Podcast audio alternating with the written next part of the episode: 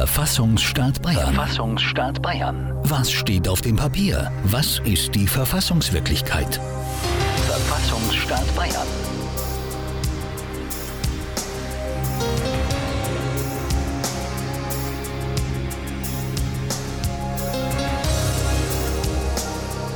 Verfassungsstaat Bayern. Verfassungsstaat Bayern. Jetzt. Hier bei Radio München.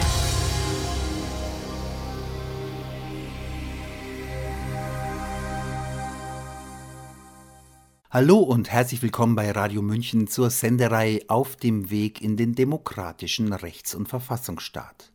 Bayern von 1800 bis heute. In neun halbstündigen Beiträgen spannt die Senderei den Bogen vom Kurfürstentum bzw. Königreich Bayern bis hin zum Freistaat in der Bundesrepublik Deutschland.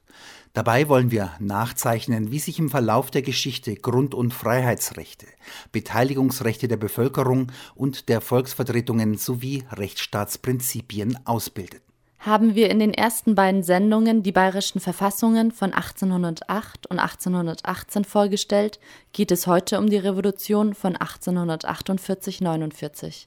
Insbesondere schauen wir dabei auf München und auf die Entstehung eines politischen Vereinswesens, das man durchaus als Vorläufer der heutigen politischen Parteien bezeichnen kann. Ebenso entstand 1848 eine vielfältige Zeitungslandschaft. Volksversammlungen fanden statt, Flugblätter wurden in Umlauf gebracht, Maueranschläge gemacht. Es war einiges los 1848 in der Stadt, die sonst eher ein beschauliches Bild bot.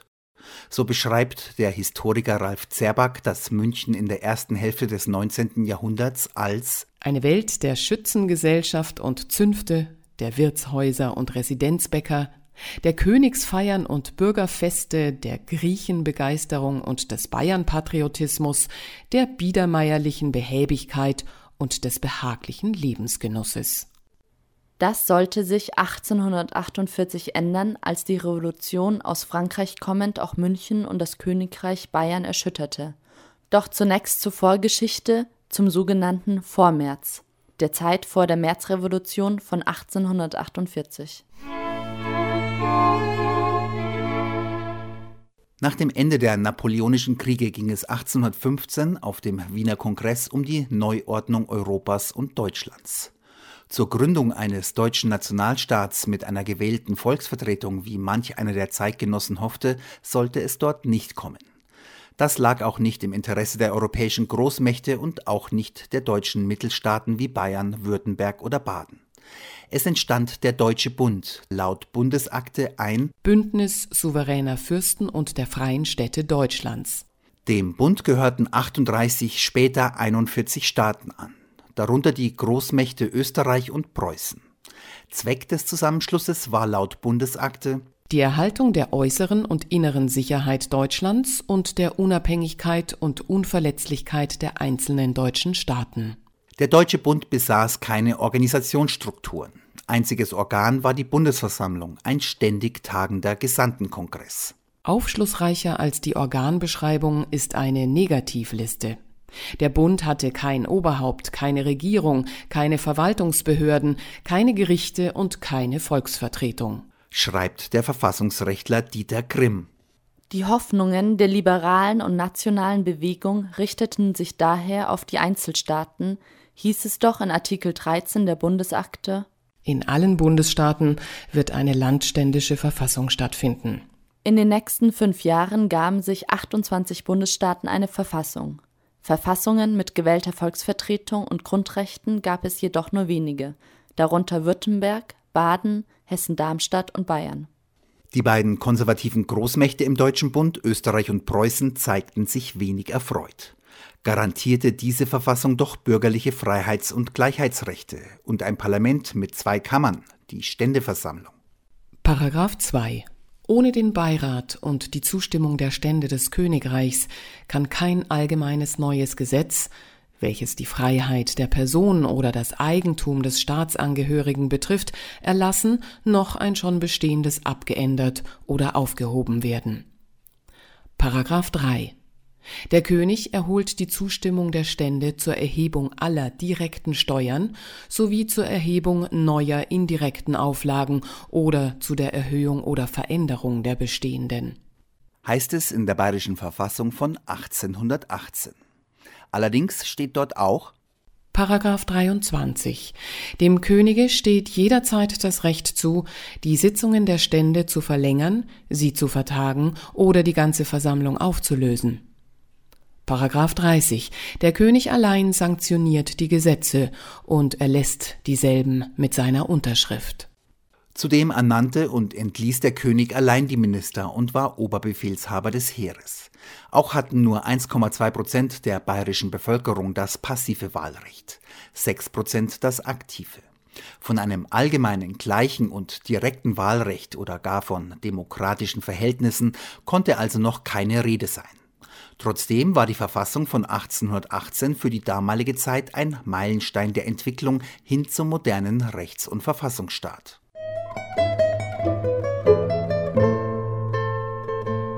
Schon bald erwogen Regierung und König, die Verfassung wieder zurückzunehmen, denn die Abgeordneten gaben sich mit dem Erreichten nicht zufrieden und forderten unter anderem das Recht auf Gesetzesinitiative und die Vereidigung des Heeres auf die Verfassung und nicht auf den König.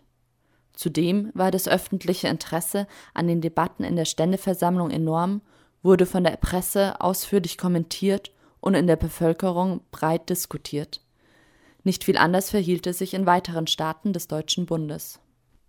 Auf Betreiben des österreichischen Staatskanzlers Metternich wurden 1819 die Karlsbader Beschlüsse verabschiedet, die im gesamten Bundesgebiet die Pressefreiheit einschränkten, studentische Burschenschaften verboten, Vereine und Universitäten überwachten und gängelten. 1832 traf sich die liberale und nationale Bewegung zum Hambacher Fest in der bayerischen Rheinpfalz. Der dort aktive Deutsche Press- und Vaterlandsverein hatte dazu aufgerufen. Bis zu 30.000 Menschen waren gekommen. Viele forderten Volkssouveränität und die Republik.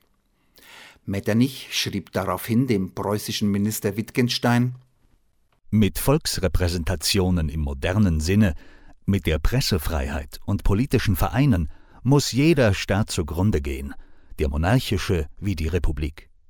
Nur Anarchie ist möglich. Dagegen mögen die Gelehrten am Schreibtische protestieren, so viel sie auch immer wollen. Am Ende der Gelehrsamkeit steht das Zuschlagen, und kommt es einmal hierzu, so ist der, der in geschlossenen Reihen zuschlägt, der Gelehrteste. Wir werden in Deutschland zum Zuschlagen kommen. Das Hambacher Fest war für Metternich ein willkommener Anlass, den Deutschen Bund erneut auf einen repressiven Kurs festzulegen. Am 5. Juli 1832 beschloss die Bundesversammlung zehn Artikel zur Aufrechterhaltung der gesetzlichen Ruhe und Ordnung im Deutschen Bund. Alle Vereine, welche politische Zwecke haben oder unter anderem Namen zu politischen Zwecken benutzt werden, sind in sämtlichen Bundesstaaten zu verbieten und ist gegen deren Urheber und die Teilnehmer an denselben mit angemessener Strafe vorzuschreiten.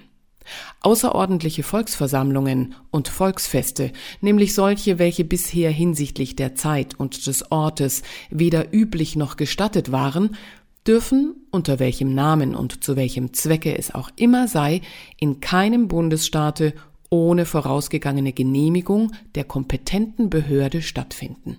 Darüber hinaus wurde die Pressefreiheit eingeschränkt die Universitäten verstärkt überwacht und eine enge Zusammenarbeit der Staaten des Bundes vereinbart mit dem Ziel, jegliche politische Betätigung zu überwachen und gegebenenfalls zu unterdrücken. Bis 1848 schaffte es Metternich damit, die demokratische, liberale und nationale Bewegung in ganz Deutschland im Zaum zu halten. Wie schon 1789 und 1830 war es Frankreich, von dem der revolutionäre Funke 1848 auf Europa übersprang. Auf die Nachricht hin vom Sturz des französischen Königs Louis Philippe im Februar 1848 forderten Liberale und Demokraten Wahlen zu einem nationalen Parlament, die Aufhebung der Pressezensur und des Versammlungsverbots, eine Reform des Justizwesens sowie die Verantwortlichkeit der Regierung vor dem Parlament die sogenannten Märzforderungen. In einigen Städten, zum Beispiel in Wien, Leipzig oder Berlin, kam es zu heftigen Auseinandersetzungen bis hin zu Barrikadenkämpfen. Letztlich mussten die Monarchen überall nachgeben und zunächst weitgehende Zugeständnisse machen. Schon am 18. Mai 1848 trat in der Frankfurter Paulskirche die verfassungsgebende Nationalversammlung zusammen mit dem Ziel, einen deutschen Nationalstaat zu gründen. In Bayern hatte es schon zu Beginn des Jahres 1848 vielerorts Unruhen und Proteste gegeben. Missernten im Vorjahr führten zu hohen Lebensmittelpreisen. Gleichzeitig sanken die Löhne. Und dann war da noch die Affäre um Lola Montes. Die Geliebte Ludwig I. stand wegen ihres kostspieligen Lebenswandels und ihres Einflusses auf die Regierungsgeschäfte in heftiger Kritik. Im Februar 1848 sah sich der König auf die anhaltenden Proteste hin gezwungen, Lola Montes des Landes zu verweisen. In dieser prekären Situation erreichte Bayern die Nachricht von der Revolution in Frankreich. Am 3. März unterschrieben tausende Bürger im Münchner Rathaus eine Petition mit der Forderung nach weiteren Reformen und Freiheitsrechten. Am 4. März stürmten Demonstranten das Zeughaus in München und bewaffneten sich. Am 6. März veröffentlichte der König die sogenannte Märzproklamation. Ich habe mich entschlossen, die Stände meines Reiches um mich zu versammeln. Dieselben sind auf dem 16. des Monats in die Hauptstadt berufen. Die Wünsche meines Volkes haben in meinem Herzen jederzeit vollen Widerhall gefunden. An die Stände des Reiches werden ungesäumt Gesetzvorlagen gelangen, unter anderem über die verfassungsmäßige Verantwortlichkeit der Minister, über vollständige Pressefreiheit, über Verbesserung der Ständewahlordnung, über Einführung der Öffentlichkeit und Mündlichkeit in die Rechtspflege mit Schwurgerichten, Ebenso befehle ich die unverzügliche Beeidigung meines Heeres auf die Verfassung und lasse ich von heute an die Zensur über äußere wie innere Angelegenheiten außer Anwendung treten. All das, wofür im Vormärz gekämpft worden war, wurde zugestanden. Am 19. März 1848 gab Ludwig I. seine Abdankung bekannt. Nachfolger wurde Max II. Die meisten in der Märzproklamation versprochenen Reformen wurden auf der Ständeversammlung, die nun Landtag hieß, von März bis Mai 1848 auch verabschiedet. Damit hatte der sogenannte Reformlandtag die Lage in Bayern zwar entspannt, die Gesellschaft jedoch begann sich zu politisieren und öffentlich zu positionieren. Damit einhergehend blühte das Zeitungswesen auf. Politisch von links nach rechts gab es in München den Grad aus. Volksblatt für unumschränkte Freiheit und Volkswohl, den Vorwärts, das Münchner Tagblatt, die Deutsche Konstitutionelle Zeitung, die neuesten Nachrichten aus dem Gebiet der Politik, die Neue Münchner Zeitung und den Volksboten für den Bürger und Landmann.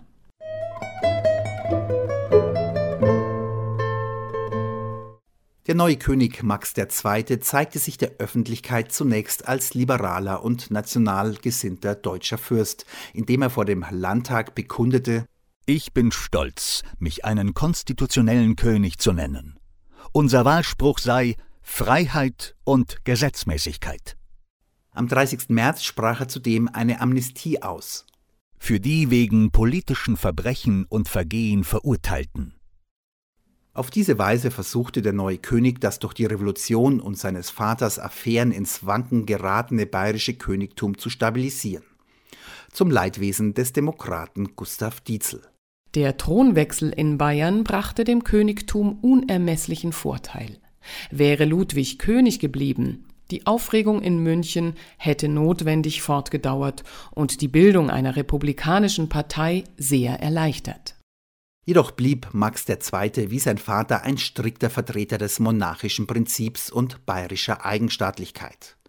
Was der König wirklich von der Tätigkeit des Reformlandtags im Frühjahr 1848 dachte, vermittelt ein Auszug aus seinen Memoiren. Die wichtigsten Bollwerke der Monarchie waren gefallen. Das Prinzip der Wahl nach Kopfzahl bestimmt, nicht nach Ständen, ohne Zensus, weder die Garantie eingefasst, dass der vorzugsweise konservative Teil der Bevölkerung zur Kammervertretung gelange. Durch die Pressefreiheit war allen Umsturztendenzen das Tor geöffnet, desgleichen durch das zugestandene ausgedehnte Vereinswesen. Durch die Ministerverantwortlichkeit, wie sie gefasst, war der Minister mehr der Demokratie als dem Könige verantwortlich und von derselben abhängig. Infolge der Aburteilung der politischen Vergehen und Verbrechen durch Geschworene ist die Regierung des Rechtsschutzes beraubt. Durch die Vereidigung des Heeres auf die Verfassung muss es dem Monarchen, seinem obersten Kriegsherrn entfremdet, in seinen Pflichten irre werden. Durch diese Gesetze wurde die monarchische Staatsleitung schutzlos der Demokratie preisgegeben. Die Märzproklamation des Königs ließ die Vereinigungsfreiheit zwar unerwähnt, jedoch hatte sich die Bevölkerung seit der Revolution das Recht, sich ohne Genehmigung zu versammeln und Vereine zu bilden, ohnehin einfach genommen. Wie überall organisierten sich auch in München fünf politische Richtungen. Es entstanden die Vereine der Demokraten, der Arbeiter, der Liberalen, der Konservativen und der politischen Katholiken. Sie gestalteten die politische Willensbildung der Öffentlichkeit in hohem Maße mit. Jeder Verein gab sich ein Organisationsstatut, vertrat politische Ziele, trat an die Öffentlichkeit, beteiligte sich an Wahlen und strebte nach politischem Einfluss. Auch dem Aufbau von weiträumigen politischen Organisationen konnte sich in München auf Dauer keine Richtung entziehen. Die Themen, über die heftig gestritten wurde, waren zum Beispiel, ob Deutschland eine Republik, eine Wahl oder eine Erbmonarchie werden soll, ob der männlichen Bevölkerung das allgemeine und gleiche Wahlrecht gewährt werden soll oder nur ein Zensuswahlrecht, ob der neu zu gründende Nationalstaat Österreich mit einschließt, die sogenannte Großdeutsche Lösung, oder ob man sich für die Kleindeutsche Lösung mit Preußen entscheidet. Debattiert darüber wurde in ganz Deutschland und die politischen Vereine und ihre Versammlungen waren die Orte, wo die Diskussionen stattfanden, auch in München. Verfassungsstaat Bayern. Verfassungsstaat Bayern. Hier bei Radio München. Der konstitutionell-monarchische Verein für Freiheit und Gesetzmäßigkeit gründete sich am 2. April 1848. Für Freiheit und Gesetzmäßigkeit lautete auch der Wahlspruch des Königs. Der Vorsitzende des Vereins sah die Entstehung der Organisation in der Schwäche der Monarchie begründet. Solche Gefahr veranlasste eine anfangs kleine Zahl entschlossener Männer von echt konservativem Schrot und Korn, die wohl einer Reform geneigt, aber der Revolution entschieden Feind waren, sich zu finden und zu besprechen. Der Verein als politischer Verein wurde hervorgerufen durch die destruktiven Bestrebungen der republikanischen Parteien. In seinem Programm trat der Verein ein für die Unterstützung der Märzproklamation des Königs sowie für die Förderung monarchischer Gesinnung. Ziel war eine starke, lebensvolle Monarchie mit gesicherten und ausgebildeten repräsentativen Rechten des Volkes. Zwischen 1848 bis 1852 betrug die Mitgliederzahl insgesamt 530. Der Verein lehnte es ab, dort Zweigvereine zu gründen, wo es keine demokratischen Vereine gab. Denn es schien ihm keineswegs rätlich und heilsam, das friedliche Bürgerleben ohne Not durch Parteibildung zu stören und aufzuregen. Trotzdem verfügte der Verein auf dem Höhepunkt seiner Ausdehnung im Sommer 1849 über elf Zweigvereine in Ober- und Niederbayern, Schwaben sowie Mittelfranken. Der Verein für konstitutionelle Monarchie und religiöse Freiheit gründete sich im Mai 1848 als Vertretung des politischen Katholizismus in Altbayern. Sein Programm war die Durchführung der Märzproklamation des Königs zur Lösung der sozialen Frage beizutragen sowie die Rechte der katholischen Kirche zu wahren und zu erweitern.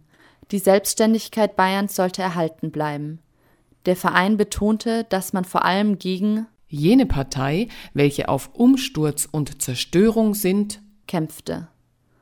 Insgesamt schlossen sich dem Verein bis zum Sommer 1849 mindestens 53 Filialvereine an. An der Spitze standen meist Geistliche, so dass sich die Vereine auf die kirchliche Organisation stützen konnten. Im Sommer 1849 hatte der Verein in München 1600 Mitglieder und bezeichnete sich als Hauptverein. Der Allgemeine Gewerbeverein der königlichen Haupt- und Residenzstadt München und der Vorstadt Au hatte sich die Verhinderung der Gewerbe- und Niederlassungsfreiheit und die Abnahme der obrigkeitlichen Bevormundung zum Ziel gesetzt. Bis Ende des Jahres 1848 schlossen sich dem Verein knapp 2200 Mitglieder an. Im Januar 1849 trat der Verein dem Allgemeinen Deutschen Verein zum Schutz der vaterländischen Arbeit bei. Obwohl der Gewerbeverein eher eine Interessensvertretung als ein politischer Verein war, dominierte er in München mit dem konstitutionell-monarchischen Verein für Freiheit und Gesetzmäßigkeit und dem Verein für konstitutionelle Monarchie und religiöse Freiheit die Landtagswahlen von 1848 und 1849. Schon im Frühjahr und Sommer 1848 wurden die regelmäßigen Volksversammlungen in der Vorstadt Au, an denen vor allem Handwerksgesellen und Arbeiter teilnahmen, von den Staatsbehörden, dem Magistrat und der Bürgerschaft der Au besorgt beobachtet. Aus dem Umfeld dieser Versammlungen entstanden zwei demokratische Vereine. Im Juli 1848 bildete sich der Verein für Volksrechte und Anfang September 1848 der Demokratische Verein noch im gleichen Monat schlossen sich beide unter dem Namen des letzteren zusammen. Der wichtigste Programmpunkt des Demokratischen Vereins lautete Die Grundlage des Rechtsstaates ist die Volkssouveränität. Ansonsten handelte es sich um ein gemäßigt demokratisches Programm, die Republik wurde nicht gefordert. Ziel des Arbeiterbildungsvereins, der am 8. Juli 1848 seine erste Versammlung abhielt, war es, die allgemeine moralische politische Bildung des Arbeiters zu erstreben und die Arbeiter mit allen gesetzlichen Mitteln in den Vollgenuss aller staatsbürgerlichen Rechte zu bringen, sowie überhaupt die materiellen und geistigen Interessen derselben nachdrücklichst zu vertreten und zu fördern. Die meisten Mitglieder waren keine Arbeiter, sondern Handwerksgesellen, vor allem Schneider und Schuhmacher. Über die politische Einstellung der Arbeiter in München schreibt der Verein die große Majorität der Arbeiter ist hier, und es ist anzunehmen in ganz Ober- und Niederbayern, konservativ. Ein anderer Teil ist Demokrat und glaubt, darin schon alles für sich zu erblicken. Der kleinste Teil ist sozialistisch. Im Oktober 1848 schloss man sich der Allgemeinen Deutschen Arbeiterverbrüderung an, welche sowohl demokratische als auch soziale Reformen anstrebte und ihren Hauptsitz in Leipzig hatte. Die Organisation gliederte sich in das Zentralkomitee, Bezirks- und Lokalkomitees. Im Sommer 1849 gehörten ihr 170 Vereine mit 15.000 Mitgliedern an. Nachdem sich der Münchner Arbeiterbildungsverein im Februar 1849 zum provisorischen Zentralverein für Bayern erklärt hatte, beschloss man nach dem Scheitern der Revolution, sich von politischen Themen ab und praktisch sozialer Tätigkeit zuzuwenden. Anfang 1850 verfügte der Verein über ein Lesezimmer, machte Theater, veranstaltete Glückshäfen und bot Übungen in Musik, Mimik und Rhetorik an. Der Märzverein wurde am 23. November 1848 von demokratischen und linken Fraktionen der Frankfurter Paulskirche gegründet. Der Zentral-Märzverein repräsentierte 37 Prozent der Abgeordneten der Nationalversammlung. Ziel des Vereins war die Bewahrung der Märzerrungenschaften, die Durchsetzung der Grundrechte und der Reichsverfassung. Die Frage der Staatsform blieb offen. Mit dem Märzverein war erstmals eine Organisation geschaffen, die Parlamentsfraktionen und außerparlamentarische Vereine miteinander verband. Denn er schuf eine Organisation von Lokal- über Provinzialvereinen bis hin zum Zentralmärzverein. Im März 1849 war Deutschland von einem mehr oder weniger dichten Netz von ca. 950 Vereinen mit ungefähr 500.000 Mitgliedern überspannt. Der Münchner Märzverein konstituierte sich am 22. Dezember 1848. Demokratischer Verein und Arbeiterbildungsverein sowie viele Studenten schlossen sich an. Der Zentralverein für Bayern hatte nach eigenen Angaben 176 Filialvereine in der Landtagswahl Ende 1848 wurden in München unterstützt vom Gewerbeverein, Konstitutionell-Monarchischen Verein und dem Verein für konstitutionelle Monarchie und religiöse Freiheit ausschließlich konservative Abgeordnete gewählt. Dieses Bündnis fand Unterstützung bei den Kirchen, der konservativen Öffentlichkeit, der hohen Beamtenschaft, bei Handwerkern und Händlern. In ganz Bayern aber siegte die demokratische Linke, übrigens zum einzigen Mal in der Geschichte Bayerns bis heute.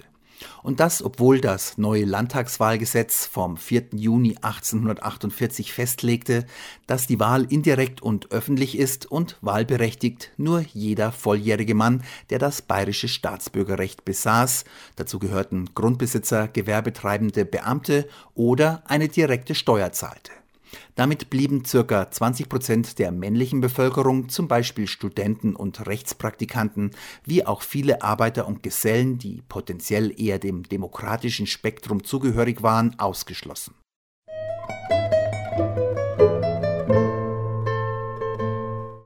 Das politische Vereinswesen blühte auf, aber auch die politische Polizei nahm schon bald wieder ihre Arbeit auf. Am 6. März ordnete das Innenministerium an, über die allgemeine Stimmung und Haltung des Volkes in den größeren und kleinen Städten sowohl als auch auf dem flachen Land fortwährend die genauesten Erkundungen einzuziehen. Gendarmen in Zivil sollten dazu in Wirtshäusern und Versammlungen spionieren.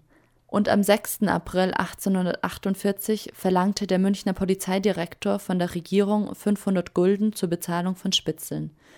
In der Öffentlichkeit dagegen trat er Anschuldigungen entgegen, ein polizeiliches Spioniersystem in München aufgebaut zu haben.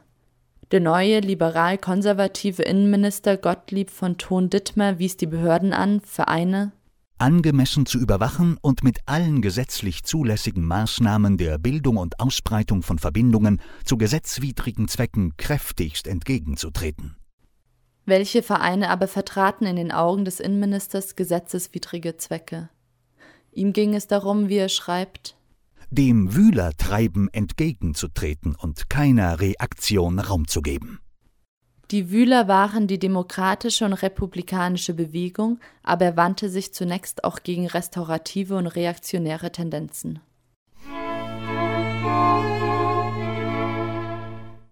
Vom 14. bis 17. Juni 1848 fand in Frankfurt der erste sogenannte Demokratenkongress statt. Daran nahmen 234 Delegierte teil, die 89 Vereine aus 66 Städten vertraten, zumeist Arbeiter- und Demokratenvereine. Und einige kamen auch aus Bayern. Am 12. August 1848 erfolgte per Verordnung ein Verbot aller Vereine, die sich den Beschlüssen des Demokratenkongresses angeschlossen hatten. In mehreren Orten Deutschlands haben sich unter dem Namen Demokratische Vereine Verbindungen gebildet, welche die Einführung einer demokratischen Republik, also die Aufhebung der Selbstständigkeit der einzelnen deutschen Staaten bezielen und deren Zentralausschuss zu diesem Zwecke in einer Bekanntmachung vom 28. Juni dieses Jahres nicht nur der deutschen Nationalversammlung die fernere Anerkennung versagt, sondern auch zur Auflehnung gegen die Beschlüsse dieser Versammlung und zur eigenmächtigen Bildung einer neuen Vertretung aufgefordert hat. Der staatsverräterische Charakter dieser Vereine ist hierdurch nach den in dem im Königreiche geltenden Strafgesetzen zur Genüge bezeichnet. Da der Demokratische Verein in München die Frage der Staatsform offen ließ, wurde er nicht verboten. Der Demokratische Verein Bamberg allerdings, der den Republikanischen Kreisausschuss für das Königreich Bayern bilden sollte, wurde Ende Juli 1848 aufgelöst, seine Führer verhaftet. Die erste aufsehenerregende Veranstaltung der Demokraten in München war die mehrere tausend Teilnehmer umfassende Volksversammlung vom 17. September 1848 in Neuberghausen bei München. Dort sprachen sich die Redner in vier Manifesten, welche in einem Extrablatt des Vorwärts veröffentlicht wurden, unter anderem für die offene Anerkennung der provisorischen Zentralgewalt und der Nationalversammlung in Frankfurt durch Bayern und für die Aufhebung der bayerischen Verordnung vom 12. August 1848 aus. Das vierte Manifest betrachtete gar die bayerische Verfassung aufgrund der Einsetzung einer Zentralgewalt als nicht mehr bestehend. Da man die Beschlüsse der Nationalversammlung abwarten müsse, stehe man zurzeit nicht auf dem Boden des Gesetzes, sondern auf dem Standpunkte der Tat. Auf die Regierung und Max II. mussten die Beschlüsse wie eine Kriegserklärung wirken. Am 27. September ließ der Innenminister die Leiter des Demokratischen Vereins verhaften und Hausdurchsuchungen durchführen. Außerdem wurde der Redakteur des Vorwärts und Mitglied des Demokratischen Vereins eines Pressvergehens beschuldigt und ebenfalls verhaftet. Der König war zufrieden. Mit dem Verfügten bin ich vollkommen einverstanden. Es freut mich gern, mein lieber Herr Staatsminister, meine Zufriedenheit und Anerkennung mit der hier entwickelten Kraft und Klugheit ausschmücken zu können. Da den Verhafteten jedoch keinerlei umstürzlerischen Absichten nachgewiesen werden konnten, wurden sie nach nur vier Tagen Haft freigelassen und von einer großen Menschenmenge samt Sängerverein empfangen und mit einem Fackelzug geehrt. Die liberale und demokratische Presse stand geschlossen auf Seite der Verhafteten und brandmarkte das Vorgehen als reaktionär. Die Regierung musste erkennen, dass eine politische Öffentlichkeit enormen Druck ausüben konnte und polizeiliche Willkürmaßnahmen wie im Vormärz nicht mehr ohne Schwierigkeiten durchzuführen waren. Am 22. Oktober 1848 zog das Innenministerium über das demokratische Vereinswesen in Bayern Bilanz. Es ist sogar mit Bestimmtheit anzunehmen, dass die Vereine der Demokraten nur Werkzeuge einer Partei sind, die, wie dies die Einheit und Planmäßigkeit ihrer Strategie und Taktik in verschiedenen Ländern bewirkt, einer zentralen Leitung folgen muss.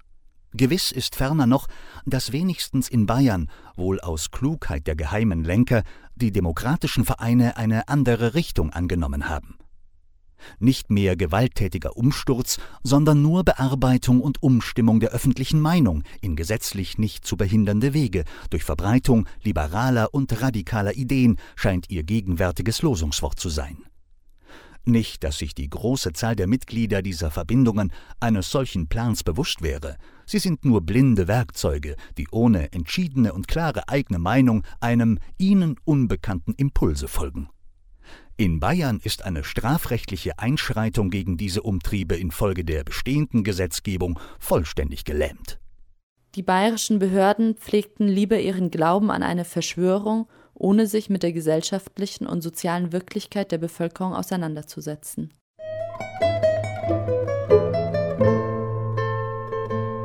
Obwohl der Ende des Jahres 1848 neu gewählte Bayerische Landtag sich für die Einführung der Grundrechte, für ein parlamentarisches Regierungssystem und für die Annahme der Beschlüsse der Frankfurter Nationalversammlung aussprach, lehnte die bayerische Regierung die Reichsverfassung am 23. April 1849 ab. Eine Mehrheit der Abgeordneten in der Paulskirche hatte sich zuvor für die sogenannte Kleindeutsche Lösung ohne Österreich ausgesprochen.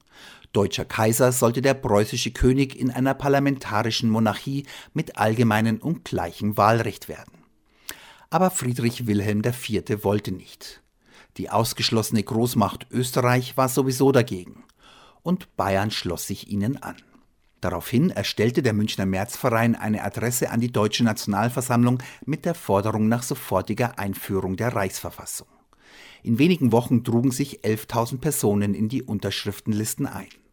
Diese und weitere Aktionen verpufften jedoch wirkungslos. Dazu kam die Niederschlagung der Aufstände in Sachsen, Westfalen, der bayerischen Pfalz und Baden durch preußische Truppen bis Ende Juli 1849. Resignation machte sich breit. Märzverein und Demokratischer Verein waren bald nicht mehr aktiv und der Vorwärts sowie die Deutsche Konstitutionelle Zeitung stellten ihr Erscheinen ein. Die Revolution war besiegt. Die Reaktion folgte auf dem Fuß. Max II. beauftragte am 17. Juni 1849 den neuen Innenminister Theodor von Zweel, für die kommenden Landtagswahlen Sorge zu tragen, dass bei der Einteilung der Wahlbezirke dem Gewicht der Landbevölkerung Rechnung getragen, als Wahlorte nur in Frage kämen, wo der Demokratismus nicht vorherrsche, man nur sorgfältig ausgewählte Wahlkommissare verwende und keine zu ausgedehnten Wahlbezirke bilde, da solche die Demokraten begünstige. Der König überfahl überdies einige namentlich genannte Personen sowie diese und derlei Leute, sofern nicht strafrichterliche Einschreitung bedingt erscheint, namentlich zur Zeit der Wahlen überwachen zu lassen und frisch zuzugreifen, wenn solche Bösewichte auf der Tat des Aufregens, Verführens und Umwühlens befunden werden. Die Regierung wandte sich in einem Schreiben an alle Bischöfe mit der Bitte, die Gläubigen vor der Wahl im Sinne der Regierungspolitik zu beeinflussen. Man förderte regierungsfreundliche Zeitungen durch Abonnements und Anzeigen. Und Max II. erließ einen Aufruf, der die Wähler aufforderte, Männer zu wählen, die das Gefühl der Ehre und Pflicht mit treuer Vaterlandsliebe wie mit aufrichtiger Anhängigkeit an das konstitutionell-monarchische System verbinden. Überdies begab sich der König mit seiner Frau in den Wochen vor der Wahl auf drei Rundreisen durch Bayern, in denen er alle großen Städte besuchte. Der König machte Wahlkampf. In München standen sich erneut zwei politische Gruppen gegenüber. Auf der einen Seite der im Mai 1849 gegründete Großdeutsche Verein, der Konstitutionell-Monarchische Verein, der Verein für konstitutionelle Monarchie und religiöse Freiheit und der Gewerbeverein. Diese Gruppen unterstützten den Regierungskurs. Auf der anderen Seite stand eine kurzlebige Neugründung, der Wahlverein, der am 13. Juli 1849 sein Programm, in dem er für die Reichsverfassung eintrat, bekannt gab. In München gewählt wurden schließlich mit großer Mehrheit die Kandidaten des konservativen Regierungsbündnisses. Die konservativen Vereine standen auf dem Höhepunkt ihrer regionalen Ausdehnung und ihrer Mitgliederzahlen. Sie waren zu einem gewichtigen politischen Faktor geworden. Allein in Altbayern hatten sie über 12.000 Mitglieder. Regierungspräsident Benning hob ihre Verdienste für die Monarchie hervor. Wie tätig und erfolgreich die Vereine nicht nur in München, sondern auch auswärts gewirkt haben und wie namentlich ihrem festen und gewandten Auftreten die beruhigende Haltung der Bevölkerung größtenteils zuzuschreiben ist, bedarf keiner weiteren Ausführung. Die letzten Landtagswahlen gaben von ihrer Tätigkeit und ihrem Einflusse den sprechendsten Beweis. Bald aber sollte die Reaktion auch die konservativen Vereine treffen. Am 27. Februar 1850 beschloss der Bayerische Landtag ein bayerisches Versammlungs- und Vereinsgesetz. Darin heißt es Politischen Vereinen ist nicht gestattet, mit anderen in der Art in Verbindung zu treten, dass entweder die einen den Beschlüssen und Organen des anderen unterworfen oder mehrere solche Vereine unter einem gemeinsamen Organe zu einem gegliederten Ganzen vereinigt werden.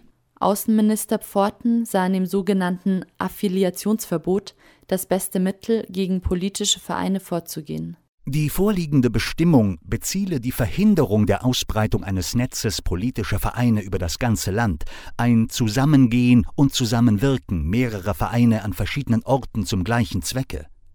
Dadurch werden die Märzvereine vernichtet. Allerdings wird dieses Verbot auch gutgesinnte Vereine treffen. Allein das ausgebreitete Clubwesen ist überhaupt bedenklich. Es trägt auch bei guter Gesinnung die Gefahr einer Gegenregierung in sich.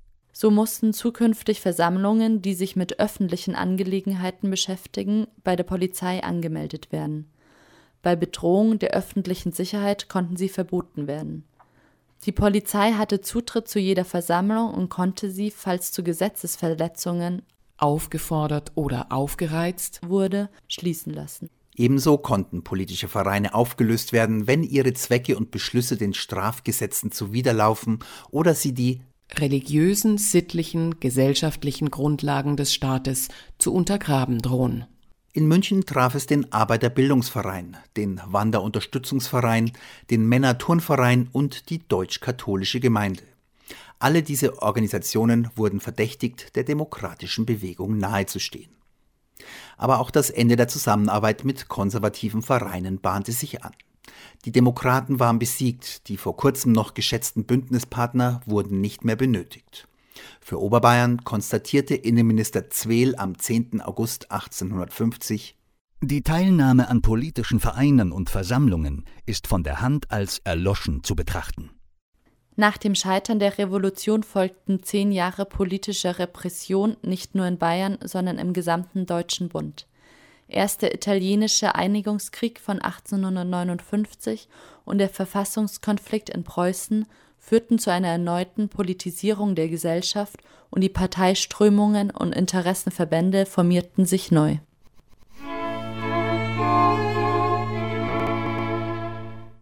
Und damit sind wir am Ende der Sendung angelangt. Mitgearbeitet haben Eva Schmidt und Andi Königsmann. Am Mikrofon verabschiedet sich Christina Madenach und Dietmar Freitsmiedl. Verfassungsstaat Bayern. Verfassungsstaat Bayern. Was steht auf dem Papier? Was ist die Verfassungswirklichkeit? Jeden vierten Freitag im Monat um 8.30 Uhr. Hier bei Radio München.